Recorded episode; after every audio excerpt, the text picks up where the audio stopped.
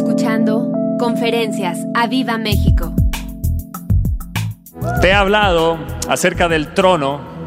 Después te hablé que ese trono es un trono de gracia y que la gracia hoy está entronizada y que esa gracia reina. Amén. Y hoy te quiero hablar de la gloria de la gracia. Esa, gracia tiene gloria y, yo quiero que vayamos a Efesios capítulo 1. Efesios capítulo 1, verso 4. Efesios capítulo 1, verso 4 dice, según nos escogió en Él antes de la fundación del mundo, para que fuésemos santos y sin mancha delante de Él. En amor, habiéndonos predestinado para ser adoptados, wow, hijos suyos. Por medio de Jesucristo, según el puro afecto de su voluntad, esto es porque así Él lo quiso. Y como Él es soberano, si Él lo decidió, nadie lo puede detener.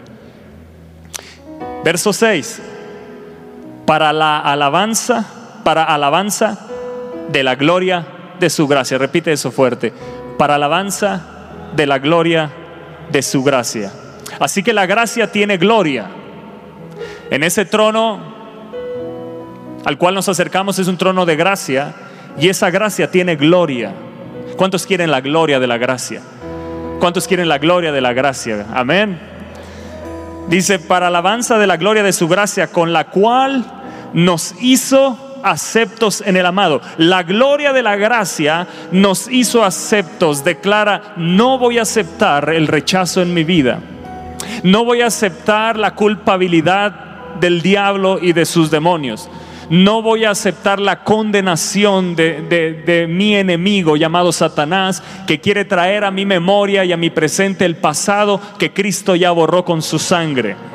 Yo soy acepto en el amado. Eso es lo primero que tenemos que saber.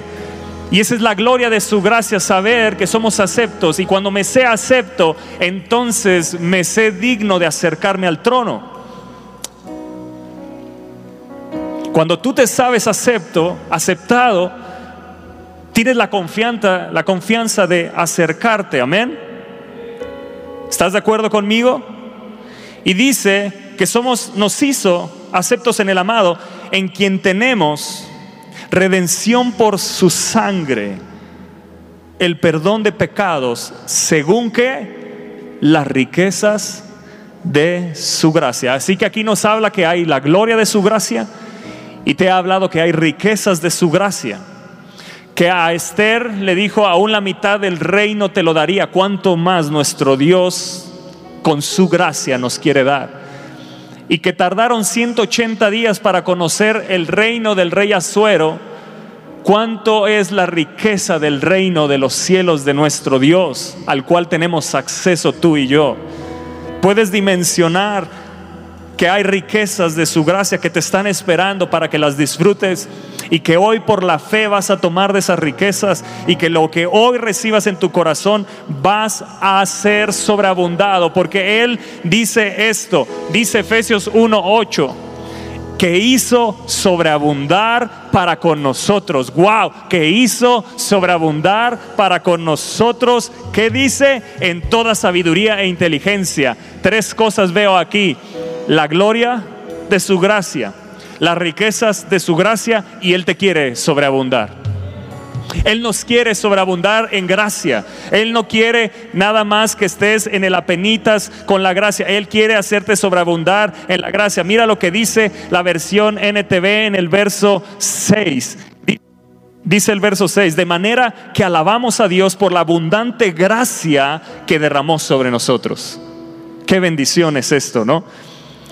Así que alabamos a Dios por la abundante gracia que derramó sobre nosotros los que pertenecemos a su Hijo amado. ¿Cuántos pertenecen a Jesús aquí? ¿Cuántos pertenecen a Jesús aquí? Eso. Verso 7. Dios es tan rico en gracia y bondad que que, compró, nuestra libertad con la sangre de su Hijo y perdonó nuestros pecados. Amado, si Dios con las riquezas pudo hacer eso, ¿tú crees que no te puedes sanar hoy? ¿Tú crees que no te puede prosperar hoy? ¿Tú crees que no te puede abrir puerta donde no la hay, donde está cerrado? Él abre aún, aún puede abrir un mar donde todo está cerrado. ¿Crees que Él lo puede hacer hoy en tu vida, en mi vida, en el nombre de Jesús? Aquí dice que Dios es tan rico, Dios es tan rico que en gracia y bondad que compró nuestra libertad. O sea, ahí no se acabó. No es que ahí nada más ya, ya se gastó la gracia, ¿me, ¿me, estás entendiendo? Él sigue siendo rico en gracia y en bondad. Él sigue siendo bueno y seguirá siendo bueno. Él es rico en gracia y bondad y Él quiere seguir manifestando su gracia en tu vida y en mi vida. Verso 8, me encanta esto. Él desbordó su bondad sobre nosotros. Él hoy, si te acercas a ese trono, escúchame bien, Él quiere desbordar gracia sobre ti. Hoy tienes que romper, romper y cada día tienes que romper la mente miserable, la mente miserable que, que nos hace pedir de poco. Tenemos un Dios que es rico. Te lo vuelvo a decir, tenemos un Dios que es rico en gracia y en bondad. Y si Él te compró, y si Él te redimió, y si Él te perdonó los pecados, puedes entender, nadie podía perdonarte los pecados. Nadie podía rescatarte de donde estabas. Nadie podía comprarte. Si la gracia lo pudo hacer, ¿cuánto más no podrás sanarte, restaurarte, levantarte, edificarte, sacarte del hoyo donde estás, levantarte de nuevo, prosperarte, llevarte a nuevas alturas, nuevas dimensiones en Dios. ¿Cuánto hay en Él? Tenemos que vivirlo. Por la fe tenemos que entrar a nuevas dimensiones de la gracia, del poder, de la bondad de Dios y romper todo aquello que el diablo nos ha hecho en la mente, pensamientos de miseria, pensamientos de pobreza, pensamientos de, de, culpabilidad, pensamientos de condenación. La gracia nos hizo aceptos. Él es rico en gracia y en bondad y Él quiere desbordar sobre tu vida gracia. Efesios capítulo 2, verso 4. Pero Dios, que es rico, otra vez que dice, pero Dios que qué? ¿Cómo es Dios? ¿Cómo es Dios, iglesia? ¿Cómo es Dios? Tú que estás ahí conectado, Dios es rico. En misericordia. ¿Alguien puede comprar la misericordia aquí? ¿Cuánto costará la misericordia?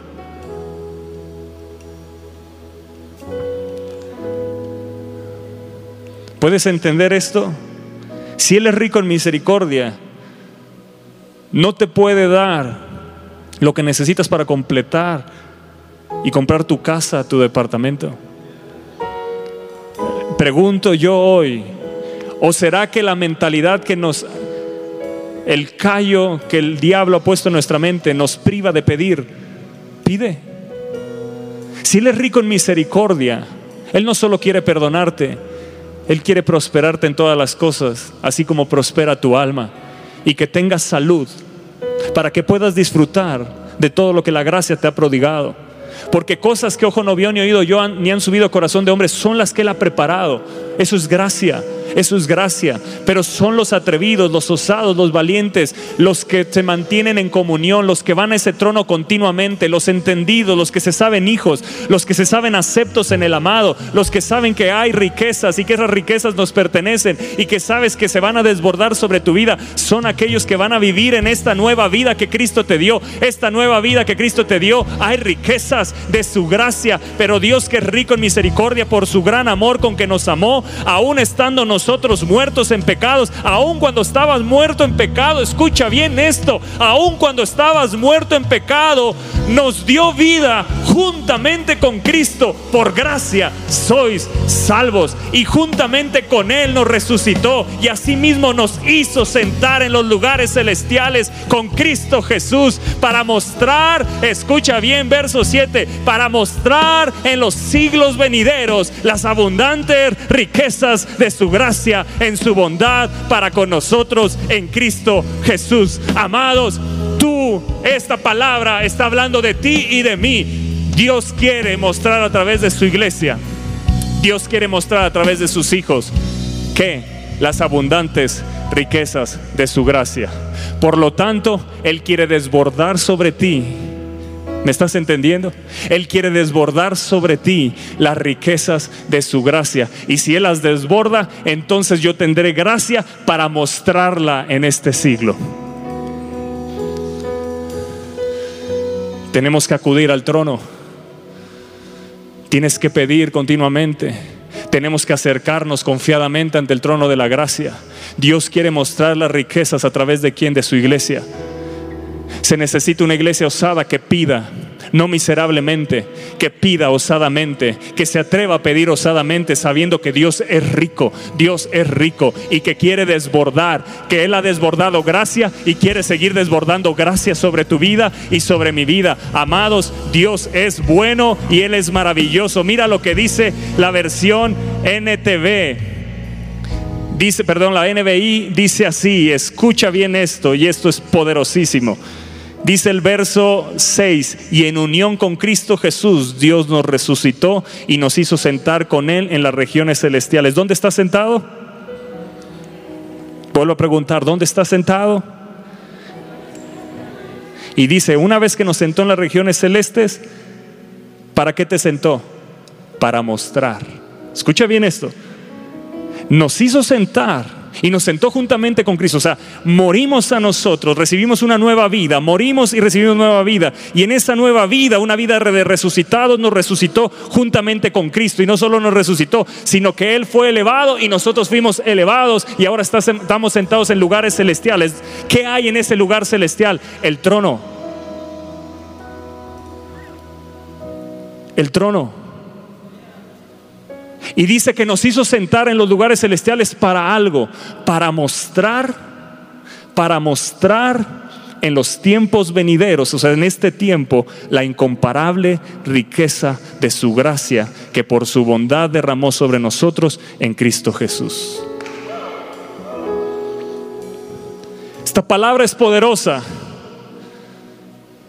Y sigue diciendo más adelante, verso 12 en aquel tiempo estabais sin Cristo, alejados de la ciudadanía de Israel, ajenos a los pactos. Declara esto, ajenos a los pactos. Vamos, repite esto, ajenos a los pactos. O sea, no teníamos derecho a los pactos. ¿Qué hizo la gracia? ¿Qué hizo la gracia? Tienes derecho al pacto.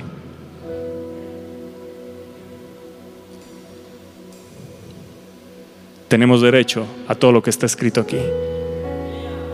¿Te atreverás a pedir lo que está escrito aquí? ¿O seguirás pensando que Dios no te ama? ¿O seguirás pensando que no es para ti? ¿O seguirás creyendo las mentiras del diablo, del miserable Satanás, que te ha engañado para no pedir cuando tenemos un Dios rico? Éramos ajenos a los pactos, iglesia. Éramos ajenos a los pactos de la promesa. Pero es tan poderoso nuestro Dios que hizo esto. Dice, ahora que estábamos sin esperanza y sin Dios en el mundo, pero ahora, declara, ahora, di ahora, en Cristo Jesús, vosotros que en otro tiempo estabais lejos, habéis sido hechos cercanos por la sangre de Cristo. Habéis sido hechos cercanos por la sangre de Cristo. Te voy a leer la NTV porque es poderosísimo. Verso 12, escucha bien. En esos tiempos ustedes vivían apartados de Cristo. No se les permitía ser ciudadanos de Israel y no conocían las promesas del pacto que Dios había hecho con ellos. Te pregunto, ¿tú conoces las promesas que Dios te ha hecho?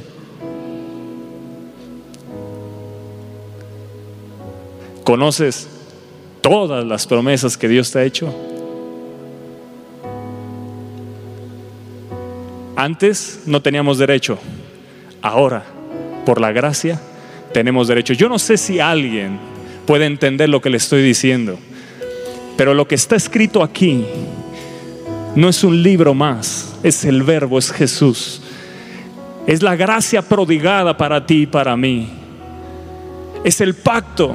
Son los pactos de la promesa a los cuales Jesús nos acercó Y cuando nos acercó no es para verlos, es para tomarlos y vivirlos, para creerlos y caminar en ellos, porque ahora tenemos derecho. Antes no conocíamos las promesas, pero ahora que las conocemos, ¿qué vamos a hacer, iglesia? Ahora que conocemos las promesas, ¿qué vamos a hacer, iglesia? Ir ante el trono de la gracia, ir ante el trono de la gracia y pedir con osadía, pedir constantemente, perseverantemente ir ante ese trono y decirle, Señor, yo tengo derecho.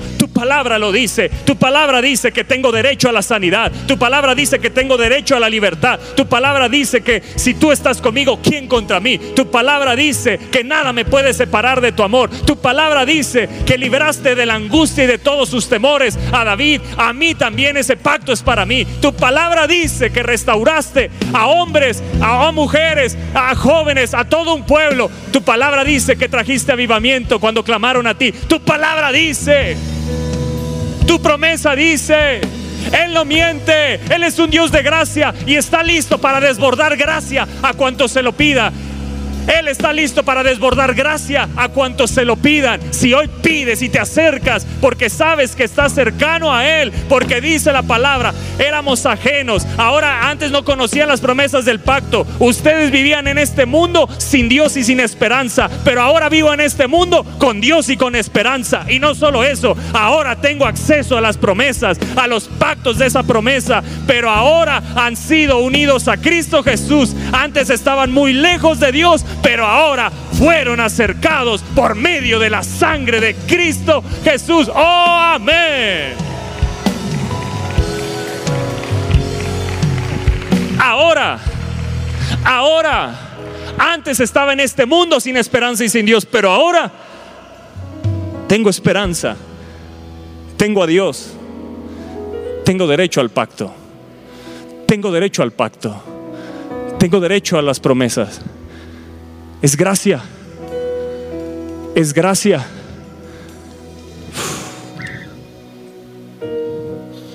Esto nos debe de animar a acercarnos y buscar a Dios. ¿Estás de acuerdo conmigo? Yo no sé si hoy te encuentras en pecado, pero delante de ese trono si te humillas, hoy te digo, acércate al trono de la gracia con la carga de tus pecados, porque el que está sentado en ese trono hace dos mil años atrás cargó tu pecado. Hace dos mil años atrás, ese pecado que estás cargando, Él ya lo llevó y su gracia lo quita, te redime, te limpia, te levanta y te restaura. Es la gracia. Si hay un lugar adecuado para que se acerque un pecador, es al trono de la gracia. No eres despreciado, ahí eres restaurado, ahí eres levantado. Y sabes qué? De nuevo se prepara banquete para ti. ¿Por qué? Porque por gracia fuimos aceptos en el amado. En ese trono vuelves a ser aceptado cuantas veces falles. No usemos la gracia como licencia para pecar. La gracia te transforma. La gracia te transforma. Pero si has pecado y estás atado a un pecado o a varios pecados y no sabes cómo salir, el lugar adecuado al cual te tienes que acercar hoy es al trono de la gracia. Amado, amada, acércate a ese trono. Si hoy estás cargado de tristeza, el que está sentado en ese trono conoce todas tus tristezas porque Él las cargó en toda nuestra aflicción. Él fue afligido. Si hoy te sientes abandonado y desamparado, el trono de la gracia es el adecuado, porque el que está sentado ahí un día clamó, Dios mío, Dios mío, ¿por qué me has desamparado? Él te entiende, Él sabe lo que estás viviendo, Él te levanta, te restaura, no te dejará ahí. El que supo que es vivir totalmente desamparado es el que hoy se quiere acercar a tu vida para transformarte. Si nuestras oraciones les falta fe, el trono de la gracia es el lugar adecuado. ¿Me estás entendiendo? Porque Él no mira cuánta fe o no fe tienes. Él no rechaza tu oración.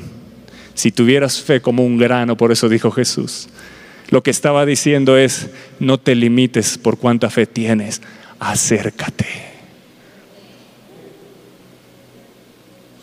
Y si la tuvieres como un grano de mostaza, esa fe tiene la capacidad para decirle al monte, quítate y échate en el mar. Es un trono de gracia. Es un trono de gracia. Pero en el instante que tú te acercas ya tienes fe. En el momento que te acercas ya tienes fe. En el momento que te acercas tú ya estás creyendo que algo, el que está sentado ahí, puede hacer en tu vida.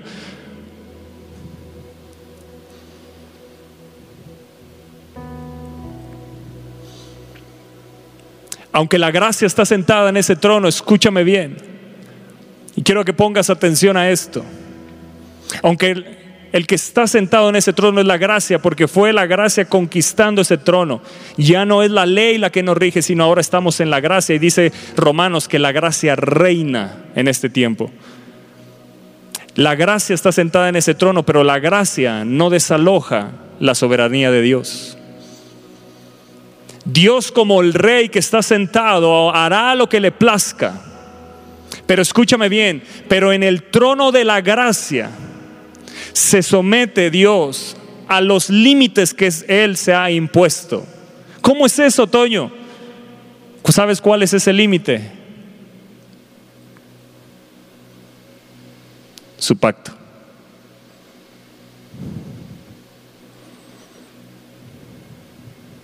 Su pacto dice que Él tendrá misericordia de ti. Y aunque te quiera destruir, Dice que la ira dura poco tiempo, pero su misericordia es para siempre. En ese trono, aunque la ira se quisiera desatar, Dios mira al pacto y el pacto le dice, misericordia del pueblo. Y porque dice ese pacto, por su misericordia, no hemos sido consumidos y su misericordia se renueva cada mañana. Él se puso un límite, es el pacto que hizo con Cristo y ese pacto está sellado con la sangre. Son los pactos de la promesa a los cuales antes estabas lejos, pero ahora fuiste hecho cercano por la gracia. Y ahora, aunque Dios en su soberanía quisiera hacer lo que le plazca y a veces con su ira destruir, su pacto le dice, ten misericordia y su misericordia se renueva cada mañana. ¿Por qué? Porque Él lo dejó escrito y eso se llama gracia, iglesia. Eso se llama gracia para ti. Oh, hay alguien que lo puede entender. Dios como soberano, escúchame bien, Dios como rey soberano no anulará su pacto. Dios como rey soberano no anulará su pacto, no quebrará la palabra que ha salido de su boca. Dios no puede quebrar un pacto que Él mismo estableció. Ah, amados, alguien tiene que alegrarse hoy. Por lo menos yo sí. Alguien tiene que gozarse de recibir gracia hoy, de recibir gracia, de recibir ánimo, de recibir fe, de decir yo me voy a acercar a ese trono porque hay gracia. El pacto es el arca que contiene las promesas. Lo que te quiero decir es que en ese trono de la gracia Dios está comprometido con nosotros. Te lo vuelvo a decir. En ese trono de gracia Dios está comprometido con nosotros. Por sus promesas. Y su pacto dice, sigue pidiendo y recibirás lo que pides. Sigue buscando y encontrarás. Sigue llamando y la puerta se te abrirá. Sigue. Dile de lado, sigue. Sigue, no lo has visto hoy, sigue. Sigue, ¿por qué? Porque sin duda lo verás. Porque sin duda lo verás. Porque sin duda lo verás. Amados, nuestra oración se ofrece por medio de Jesucristo. ¿Quién está sentado en ese trono? La gracia. Y dice que Jesús está a la diestra del Padre. ¿Qué está haciendo? Intercediendo por ti y por mí, ¿sí o no? Entonces cuando tú vienes ante el trono de la gracia y oras, por eso Dios no ve el defecto, porque tu oración pasa a través de Jesús al Padre. Y la perfección es Jesús. Y cuando nosotros oramos, Jesús toma tu oración y la lleva al Padre. Y cuando ve el Padre a Jesús dice, no me puedo resistir, Él es la perfección. ¿Me estás entendiendo? Esa es la gloria de la gracia. Esa es la gloria de la gracia. Tu oración y mi oración se ofrece por medio de Jesucristo. Él es nuestro intercesor. Y aquí en la tierra tenemos otro, el Espíritu Santo, el cual intercede dentro de nosotros con gemidos indecibles. Nosotros a veces no sabemos pedir como conviene, pero Él pide como conviene. Y por tanto, cuanto Él pide, por lo tanto el Padre tiene que responder. ¿Alguien está entendiendo en esta noche a dónde te estás acercando? ¿En dónde fuiste sentado por la gracia en los lugares celestiales? ¿A dónde tienes acceso? Si esto no te motiva a orar, escúchame bien, todos los días. No sé qué más necesitas, amado. Pero un espíritu de oración no se conforma con momentos de oración. Un espíritu de oración es aquel que vive sin cesar orando. Te has conformado con momentos de oración en tu vida, ¿verdad? Pero hoy te insto y te motivo que un espíritu de oración venga sobre ti venga un espíritu de oración sobre ti, de tal manera que ores sin cesar, como dice su palabra, y que perseveremos en la oración, como dice su palabra. Y como dijo Jesús, no se cansen, no se cansen y no desmayen en su oración. O sea, sigan pidiendo, sigan buscando, sigan llamando, acérquense cuantas veces sean necesarias ante ese trono. Tienes acceso, amado, tienes acceso, amado si todos los días le pudieras pedir al hombre más rico en esta tierra, ¿no te acercarías? Vuelvo a preguntarte, si te pudieras acercar todos los días al hombre más rico y ese hombre más rico te pudiera dar lo que tiene en sus riquezas, ¿no te acercarías? Padre, que hoy venga tu entendimiento por la gracia sobre tus hijos, que tú eres un padre que sabe dar buenas cosas, que eres un padre bueno y que si nos diste a Jesús nos darás con Él todas las cosas y que nos acercamos a un trono de gracia donde hay riquezas de gracia y donde se desborda la gracia.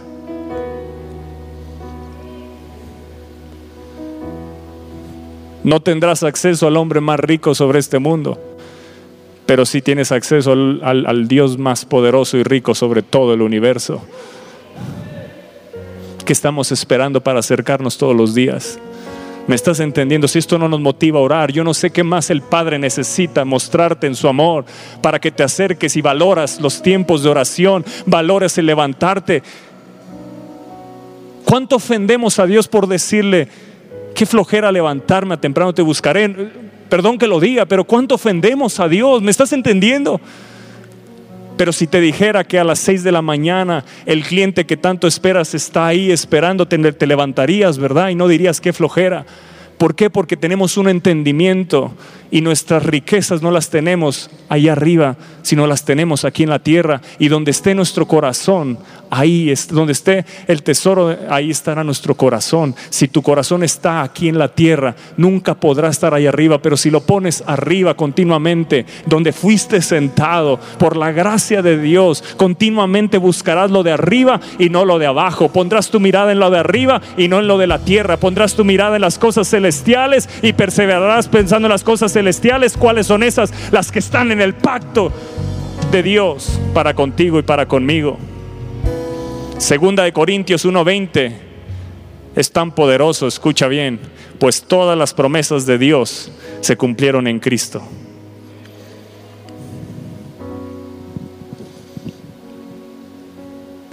Todas las promesas de Dios se cumplieron en Cristo. ¿Por medio de quién pasa tu oración? Pregunto. ¿Por medio de quién pasa tu oración cuando oras? ¿Y en él ya se cumplieron qué? ¿Qué hace el Padre cuando ve a Jesús? Tengo que cumplir mi promesa.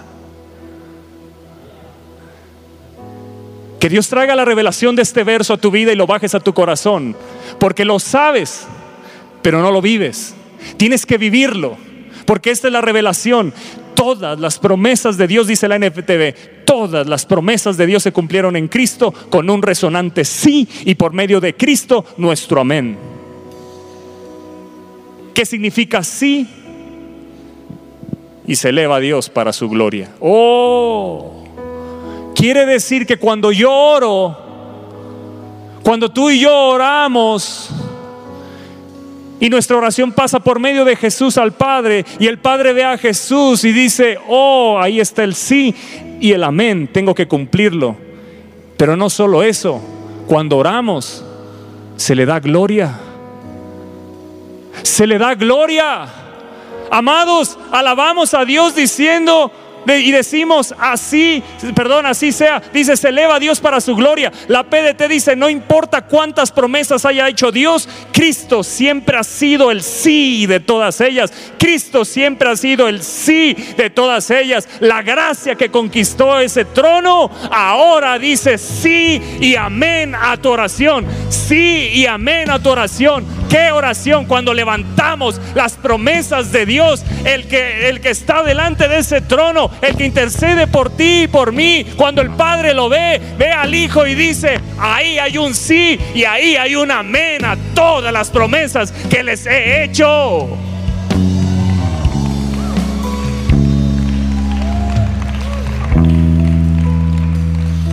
Cuando vamos al libro de Esther en el capítulo 8, verso 8, en la NBI dice así, redacten ahora en mi nombre otro decreto en favor de los judíos. ¿Se acuerdan lo que pasó, verdad? ¿Se acuerdan de Amán y todo lo que hizo el decreto para destruir a los judíos? Pero ahora se volteó la cosa es la gracia de Dios porque Esther halló gracia y se volvió y se, se volvió todo en contra de, Amán y Amán terminó, terminó ahorcado en esa horca que había preparado para Mardoqueo y dice, ahora preparen otro decreto en favor de los judíos como mejor les parezca. Eso díganme si no es gracia. Y dice, y séllenlo con mi anillo real, un documento escrito en mi nombre. Escucha bien esto, un documento escrito en mi nombre y sellado con mi anillo, es imposible revocarlo. Ese es el pacto de Dios para tu vida verso 10, Mardoqueo escribió los decretos en nombre del rey Azuero y los selló con el anillo real. Amado, lo que te quiero decir, cada promesa del pacto que está aquí ha sido confirmada y sellada con la sangre del cordero. ¿Qué mejor sello hay que ese? ¿Qué mejor sello hay que ese? Es un sello indestructible. Nadie puede revocar eso es soberanía de Dios. Nadie puede revocar. Él se puso un límite y es su pacto. Y Él se comprometió en ese trono bajo el pacto que hizo con nosotros, que hizo con Jesús, y ahora nos hizo cercanos a los pactos de la promesa, y ahora tú y yo disfrutamos de esos pactos, amados. Esa sangre selló y confirmó el pacto para con nosotros, y Dios no puede menospreciar la sangre del Cordero de Dios. El padre no puede despreciar la sangre de su hijo. Ve la sangre de su hijo, ve el sello y dice, tengo que hacer y cumplir mi promesa en sus vidas. Eso es gracia. Eso es gracia. Eso es gracia. Eso es gracia. Eso es gracia, eso es gracia, eso es gracia, eso hay en ese trono, eso hay en el trono de la gracia. Cuando el pueblo goza de una carta del rey, el pueblo proclama sus reclama sus derechos. ¡Oh, amén! Cuando el pueblo goza de la carta del rey, el pueblo reclama sus derechos. Había una carta y los judíos reclamaron su derecho. Ahora de que iban a ser exterminados, ahora dice que todos los que lo veían querían convertirse a ser judíos porque sabían que si no los mataban. Y dice que a Esther le dio las propiedades de Amán. Yo no sé qué el diablo te ha quitado, pero la gracia te va a restituir lo que el enemigo te ha robado. Porque en ese lugar se desborda gracia para ti y declaro sobre tu vida que lo que el enemigo te ha robado siete veces más se te devolverá y se te restituirá. Amados, cuando el pueblo goza de un pacto, cuando el pueblo goza de un pacto, el pueblo reclama sus promesas. ¿Te suena fuerte reclamar delante de Dios? ¿Crees que Él se ofende? ¿Te ha mentido el diablo haciéndote creer? Ya no pidas más. Ya, ya, ya estás pidiendo mucho. Pide cuanto quieras. Pide cuanto quieras. Amados, no te canses de pedir, no te canses de orar, no te canses de interceder. ¿Me estás entendiendo? Sigue pidiendo, sigue buscando, sigue llamando. No te canses, no desmayes. Si este pacto está confirmado con la sangre de Cristo, entonces podemos reclamar delante del trono las promesas. Y por lo tanto, escúchame bien, nunca acudiremos en vano y mucho menos oraremos en vano. Amados, nunca acudiremos en vano a ese trono y nunca oraremos en vano, porque hay un pacto. Te animo hoy a acudir osadamente al trono de la gracia. Te animo iglesia, te animo hombre, mujer, joven, señorita, niños. Enseñemos a nuestros niños a orar osadamente delante de ese trono.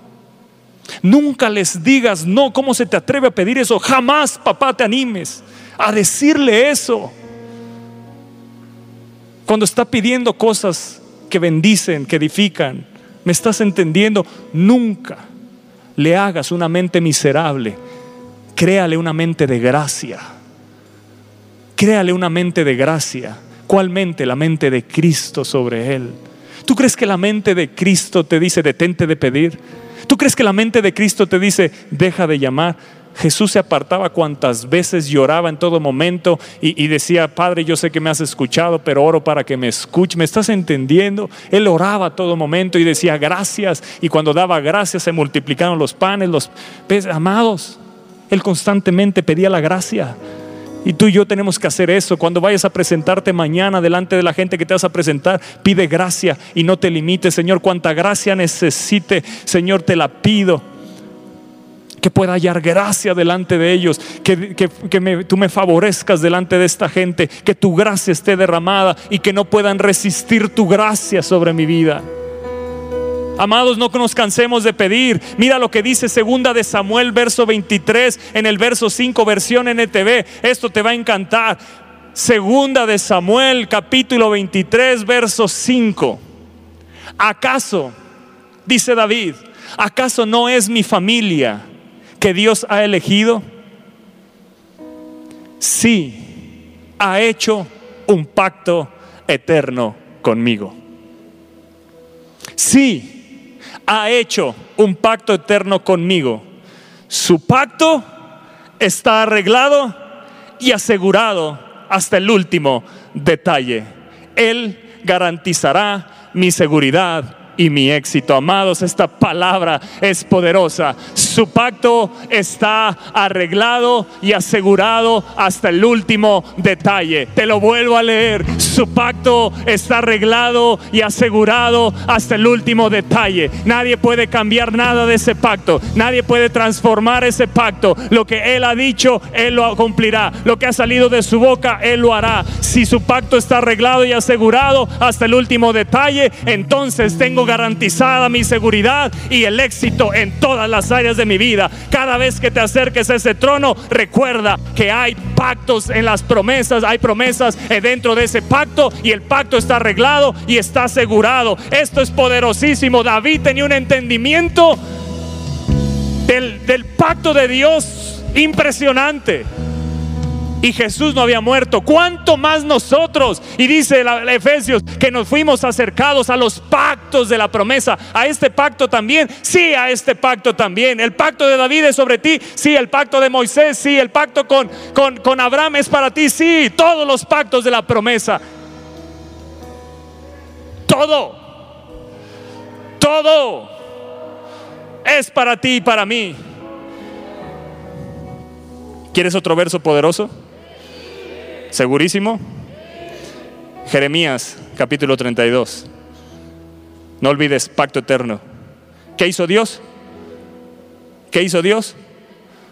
Pacto eterno acabará en algún momento. ¿Alguien lo puede destruir? Está arreglado y está asegurado.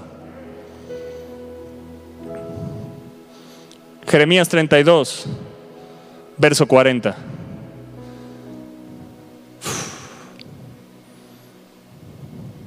Y haré con ellos pacto eterno, que no me volveré atrás de hacerles bien. Y pondré mi temor en el corazón de ellos para que no se aparten de mí. Te lo vuelvo a leer. Y haré con ellos. ¿Con quién? ¿Con quién? Cuando se escribió esto, o cuando se dio esta palabra, éramos ajenos. Pero a través de la gracia de Jesús, este pacto te pertenece. Dice, y haré con ellos pacto eterno, que no me volveré atrás de hacerles bien. Iglesia, que están conectados y los que están aquí, Dios no se volverá atrás de hacerte bien. ¿No te anima esto a acercarte al trono y recordarle lo que Él dijo? Y recordarle lo que Él dijo.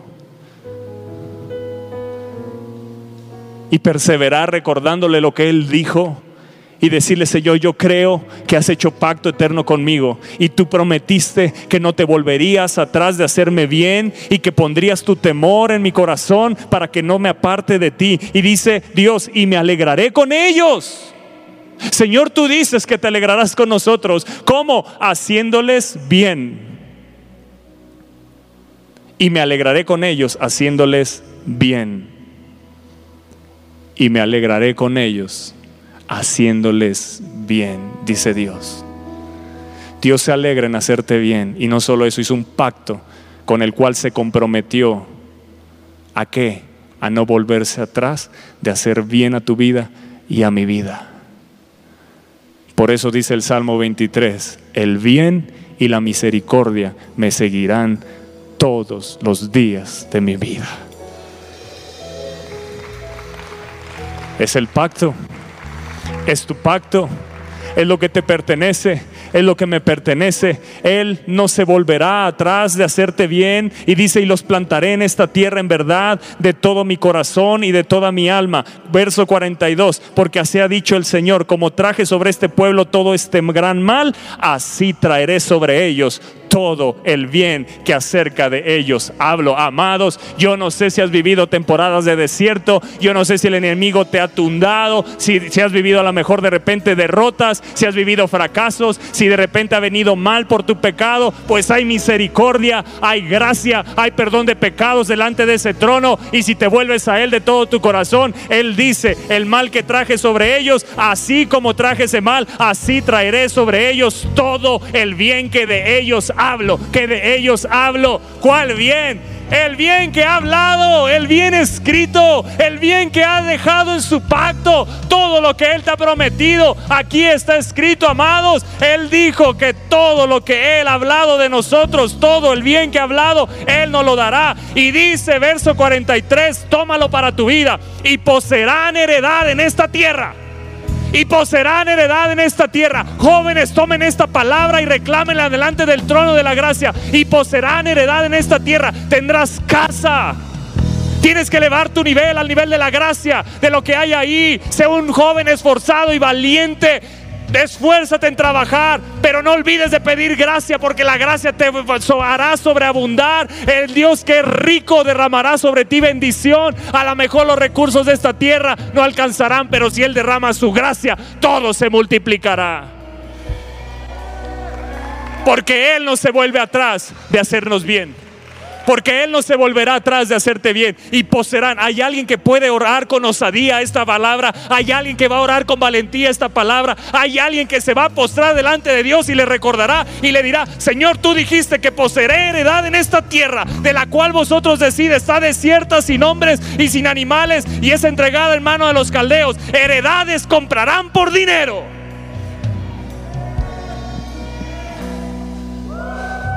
Veo que no te emociona. ¿Sabes por qué? Porque lo ves tan difícil aquí que te crees imposible de que esto lo vaya a ser tuyo. Pero si realmente lo entendieras, te pararías, brincarías y dirías, hoy desde este día seré un osado delante del trono de la gracia, oraré con valentía, oraré con osadía, me atreveré a pedir y pedir y pedir, porque Dios dice, sigue pidiendo, sigue pidiendo, sigue pidiendo, sigue buscando, sigue llamando, porque el que pide se le dará, el que llama se le abrirá, el que busca va a encontrar. Amados, Él prometió, Él dejó un pacto y en, esa, en ese trono de la gracia, el pacto está recordado para ti y para mí. Y Él dijo, heredades comprarán por dinero y harán escritura y la sellarán y pondrán testigos. ¿Escuchaste?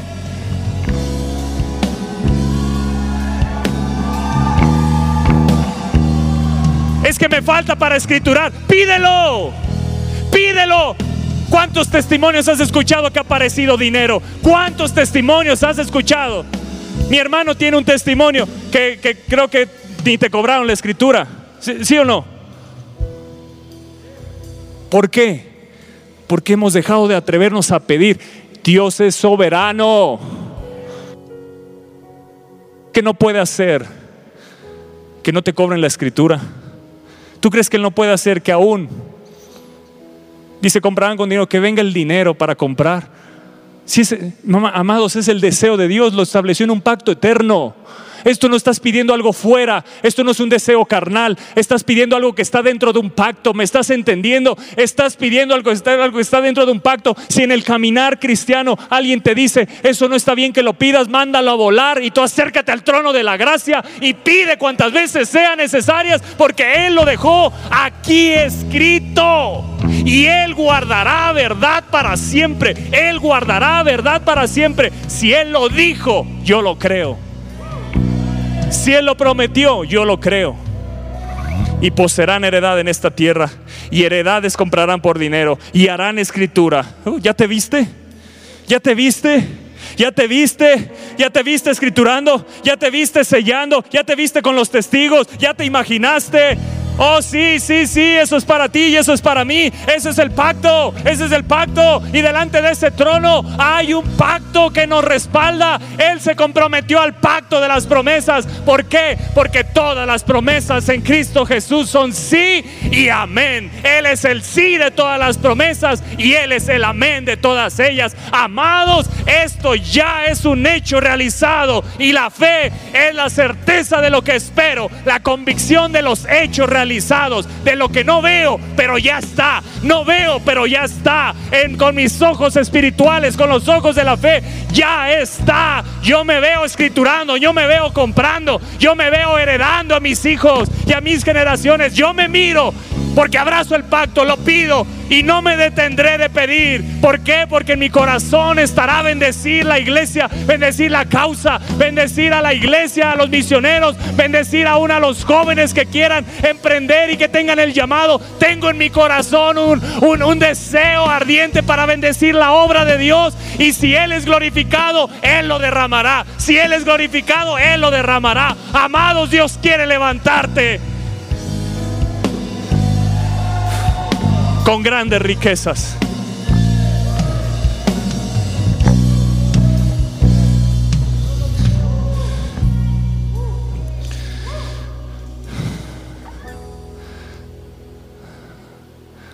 Las promesas de Dios jamás han sido para dejarse a un lado.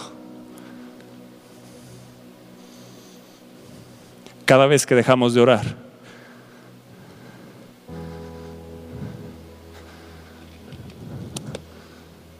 hacemos un lado lo que Dios prometió.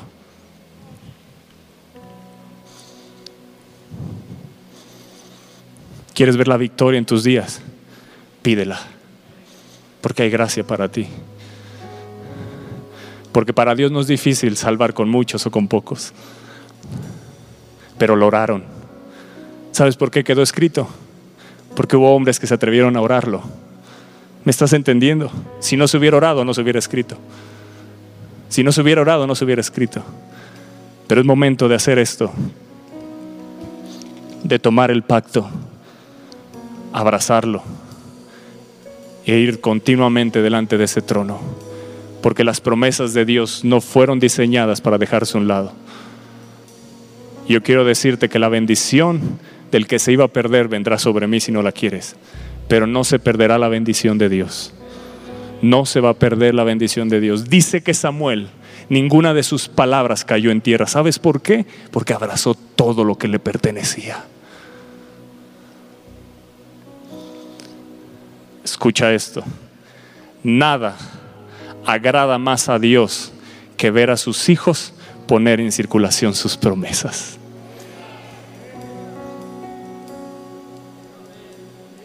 ¿O te lo imaginas enojado? Y este ahora viene a decirme todo lo que yo le dije. Ahora viene a recordarme todo lo que yo le prometí. No, amados. No. Esa es la imagen que el diablo te ha puesto y ha distorsionado para impedirnos a orar y pedir con osadía. Pero en ese trono, los defectos de nuestra oración no se ven porque pasan a través de Jesús. Y Jesús sabe pedir como conviene. Ninguna oración ha dejado de ser escuchada y ninguna lágrima ha caído en tierra. Están delante de Él. Dios desea escuchar esto de sus hijos. Haz conforme a lo que has dicho. ¡Uh! No, no, no, no es que no estás entendiendo. Dios desea, Dios desea escuchar de sus hijos. Haz conforme lo que has dicho. ¿Dónde está eso? Toño, ¿dónde está eso? Dime, ¿dónde está eso? ¿Dónde está en la palabra? ¿Dónde está en el pacto? ¿Dónde está en lo que me pertenece? ¿Dónde está? Segunda de Samuel 7:25. En la PDT dice así, ahora Señor mi Dios, confirma para siempre tu promesa con respecto a mí, tu siervo, y a mi dinastía. Wow, haz conforme a todo lo que has dicho. Haz conforme a todo lo que has dicho y no me volveré atrás de hacerles bien y les haré todo el bien que les he dicho. Te lo leo en la Reina Valera, porque no te veo convencido. Verso 25, ahora pues, Señor Dios, confirma para siempre la palabra que has hablado sobre tu siervo y sobre su casa, y haz conforme a lo que has dicho haz conforme a lo que has dicho, haz conforme a lo que me has prometido. Tú prometiste sanarme, tú prometiste liberarme, tú prometiste salvar a mi familia, tú prometiste, Señor, prosperarme en todas las cosas, así como prospera mi alma. Tú prometiste que no te volverías atrás de hacerme bien. Tú prometiste que a mis enemigos los harías como nada y los que me hacen la guerra no estarían más. Oh Dios, tú lo prometiste. Haz conforme a lo que has dicho. Haz conforme a lo que has dicho. Verso 27. Tu Señor Dios Todopoderoso, Dios de Israel, ha revelado. Oh, ¿te ha revelado algo Dios hoy? ¿Te ha revelado algo Dios hoy? ¿Sales igual que como llegaste? ¿Sales igual que como te conectaste? Estoy seguro que no. Si has recibido la palabra con fe, esta palabra te ha transformado. Y dijo David, ha revelado tu siervo que establecerás mi dinastía. Tus hijos van a volver, pídelo. Tus hijos van a reinar sobre esta tierra. Tus hijos van a reinar. Dice la que dice que, la, de, la, descendencia de los, de los que temen al Señor, su descendencia es poderosa en la tierra. Así serán tus hijos. Yo no sé cómo los veas hoy, pero sigue pidiendo esta promesa. Porque Él dijo que le ha revelado a tu siervo que establecerá su dinastía. Y por eso yo, tu siervo, me he atrevido. Ve esta palabra. ¡Ey! Me he atrevido a hacer esta oración. Eso es lo que necesita la iglesia hoy. Atreverse a orar y pedir lo que Dios le ha prometido. Atreverse a orar y pedir lo que Dios le ha prometido. Amados, esta palabra es poderosísima. Yo creo firmemente que hoy se levantan intercesores como nunca antes que pueden clamar y decirle al Señor, haz conforme como has dicho lo que ha salido de tu boca. Por eso me atrevo a hacer esta oración. ¿Sabes por qué nos atrevemos? Porque hay gracia, porque hay un pacto, porque Él lo dijo y no se va a volver atrás de lo que Él ha dicho. Amados, dijo David, me he atrevido a hacer esta oración. Mi Señor Dios, tú eres Dios y tus palabras son verdaderas. Tú le has prometido todo este bien a tu siervo. Wow.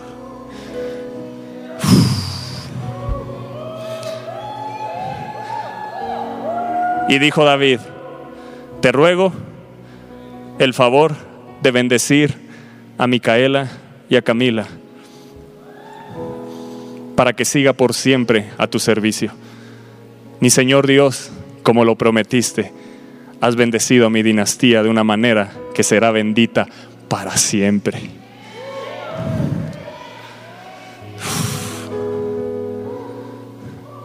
Eso se llama gracia. Eso se llama ser acercados a los pactos de la promesa. Yo no sé cuánto tengas que pedir hoy, pero yo estoy seguro que si has entendido esta palabra, caminarás pidiendo. Irás en el auto pidiendo, estarás en el trabajo pidiendo. Se levantan problemas ya estarás pidiendo. Te acercarás al trono constantemente. ¿Me estás entendiendo? Porque sabes que hay un pacto. Y no hay nada que le agrade a Dios que escuchar a sus hijos decir, haz conforme a lo que has dicho. Porque la fe verdadera se aferra a la promesa de Dios sin demora. Te lo vuelvo a decir, la fe verdadera se aferra a la promesa de Dios sin demora. ¿Cuántas promesas has escuchado hoy? ¿Cuántas abrazaste ya sin demora? La tomas, la tomas, la abrazas, la subrayas, la escribes, tienes tu lista de, oración y la escribes y ahí la llevas constantemente y, tomas e, e, esa lista de promesas y la aumentas y la sigues escribiendo y sigues aumentando la lista de promesas y no te cansarás de pedir. ¿Por qué? Porque todo lo que está escrito es para ti, porque la verdadera fe se aferra a la promesa de Dios sin demora y no dice, es increíble esa promesa, pero me pregunto, ¿será cierta?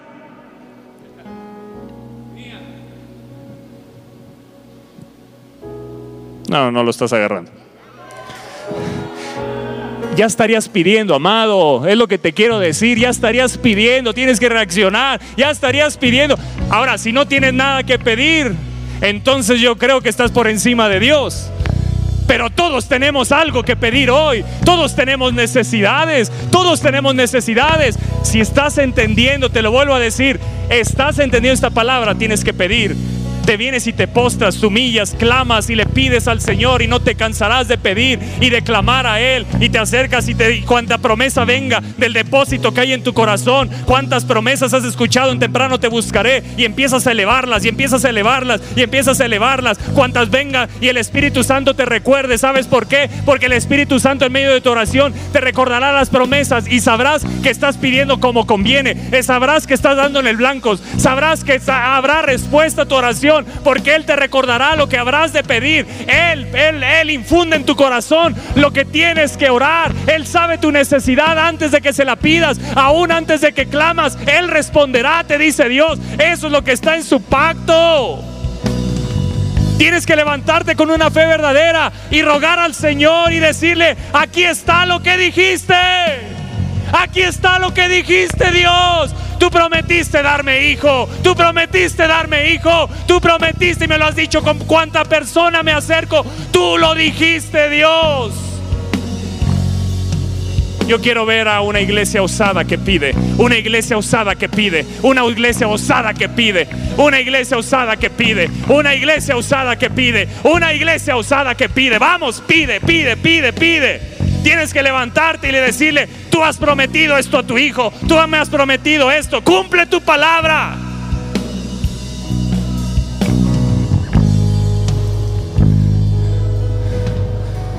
Y te voy a decir algo que te debe de calar hasta los huesos. Cuando un hijo de Dios no le lleva una promesa que él ha dicho, lo está deshonrando. No te canses de pedir. ¿Me estás entendiendo? ¿Sabes delante de quién estás? Detente un momento. Los que están conectados, ¿sabes delante de quién estás? No estoy hablando de mí, ¿eh? ¿De quién estás? ¿Por qué te detienes? ¿Por qué te detienes? ¿Qué necesitas pedir? Que cambie esta nación. ¿Lo puede hacer Dios? Claro. ¿Puede transformar esta nación? Sí. ¿Puede transformar esta nación? Sí. ¿Puede cambiar tu situación económica? Sí. Dios desea prosperarte en todas las cosas, así como prospera tu alma. E, e, Él dijo que tendrá misericordia de ti. Él dijo que hará prosperar a tu dinastía y que tu dinastía le servirá. Si tus hijos están lejos, Señor, tú dijiste que librarás al cautivo de aquel que lo ha tomado cautivo. Aquel que está preso, tú lo liberarás y declaramos libertad sobre el cautivo. Hablamos apertura de cárcel sobre aquel que está prisionero. Hablamos sanidad al enfermo. Señor, tú lo dijiste, tú ya llevaste mis enfermedades, tú llevaste mis dolores, tú el castigo de mi paz fue sobre ti, Padre. Vamos, vamos, vamos, tú lo dijiste, Dios, tú lo dijiste, tú lo dejaste establecido. Jamás, jamás pienses que Dios se siente molesto cuando tú le recuerdas sus promesas. Jamás, te lo vuelvo a decir, jamás pienses que Él se molesta. Jamás pienses que Él se molesta cuando le está recordando sus promesas. Si no le recordamos las promesas, si no las oramos, lo estamos deshonrando. Pero si vamos delante del trono de la gracia y le decimos, tú lo dijiste, tú lo prometiste, le estamos dando gloria, le estamos dando gloria. Eso es lo que dice su palabra.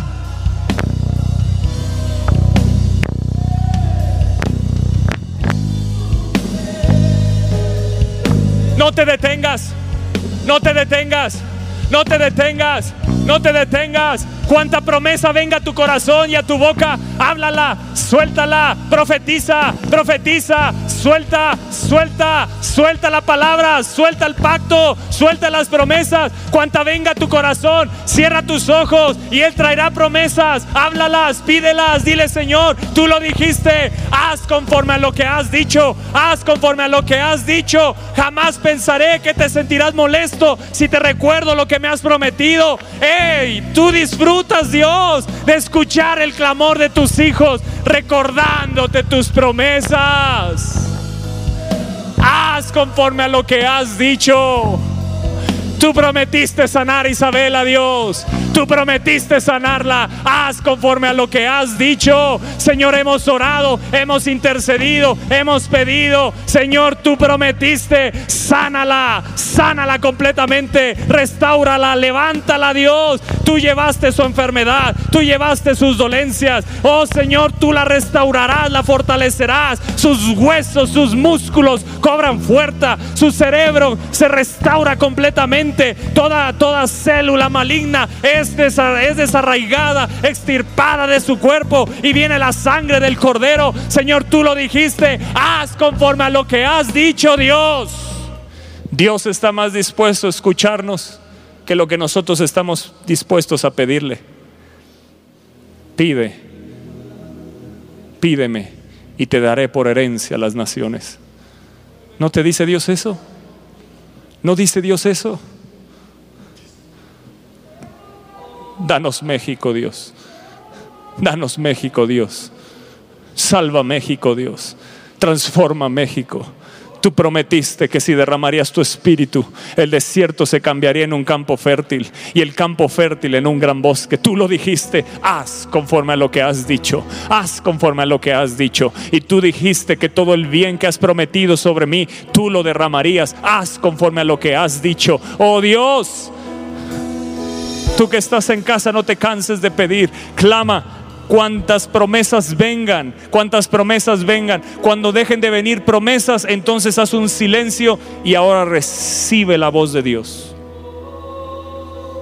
Pero mientras vengan promesas, no, las, no dejes de soltarla porque es el Espíritu de Dios clamando a través de ti. Es el Espíritu de Dios clamando a través de ti. Es el Espíritu de Dios clamando a través de ti. Oh sí, Señor, tú levantas intercesores en este tiempo como nunca antes. Y con eso se provocará el avivamiento más grande en toda la historia se provocará la transformación más grande. Almas correrán, almas correrán. Señor, yo creo, yo no creo que tenga que venir crisis, crisis para que seamos prosperados y en un avivamiento. Señor, tú lo puedes hacer aún en medio de la abundancia. Yo no voy a orar como he visto en otros tiempos, que tiene que venir una crisis y entonces se desata un mover tuyo. No, Dios, yo oro diferente, yo voy a orar diferente, yo voy a orar diferente. Yo creo que aún en medio, en medio de la prosperidad, en medio de esta gran necesidad, de esta pandemia, tú derramarás de tu espíritu y tu iglesia será bendecida, será prosperada, seremos eh, levantados. Eh, oh, cosas que ojo no vio ni oído yo son las que has prometido a aquellos que te aman. Dios, tú lo has prometido. Yo decido clamar, interceder y no me cansaré de orar y de clamar en el nombre de Jesús. Vamos, pide, pide, pide, pide, pide, pide, pide y no te canses de pedir porque Jesús dijo, el que pide se le dará. El que busca encontrará y el que llama se le abrirá en el nombre de Jesús. Espera nuestra próxima emisión de Conferencias. ¡A Viva México!